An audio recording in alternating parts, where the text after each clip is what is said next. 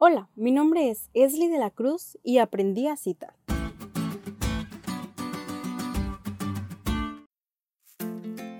Durante mi semestre tuve una clase que, siendo muy sincera, no fue mucho de mi agrado.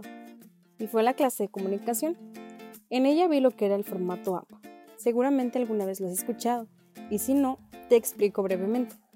Este formato fue diseñado por una asociación de psicólogos estadounidenses para que en cualquier artículo publicado se puedan encontrar rápidamente las referencias. Cuando estaba en la prepa me enseñaron a utilizarlo, pero mis conocimientos no eran para nada similares a lo que me enseñaron en la universidad. Así que tuve que leer un libro que habla de cómo se debe citar, de cómo escribir las referencias y un sinfín de cosas más. Lo que me gusta de este formato es que siempre es muy transparente, o sea, se evita a toda costa hacer plagio de otro trabajo, ya que no puedes tomar palabras de otra persona y ponerlas como tuyas, porque eso no es para nada honesto.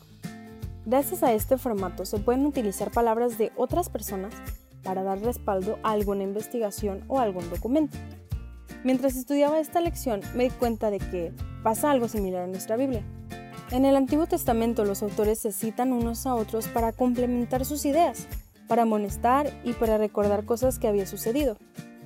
Esta semana estudiaremos en específico cómo en el Antiguo Testamento se cita el libro de Deuteronomio, qué partes se usaron y qué cuestiones se plantearon que aún tienen relevancia para nosotros en la actualidad.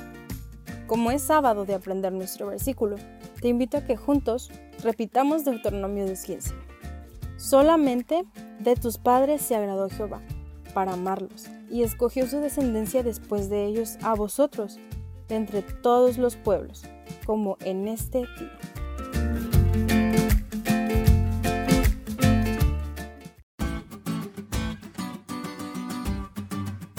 ¿Te diste cuenta lo cool que estuvo la lección? No te olvides de estudiarla y compartir este podcast con todos tus amigos. Es todo por hoy, pero mañana tendremos otra oportunidad de estudiar juntos.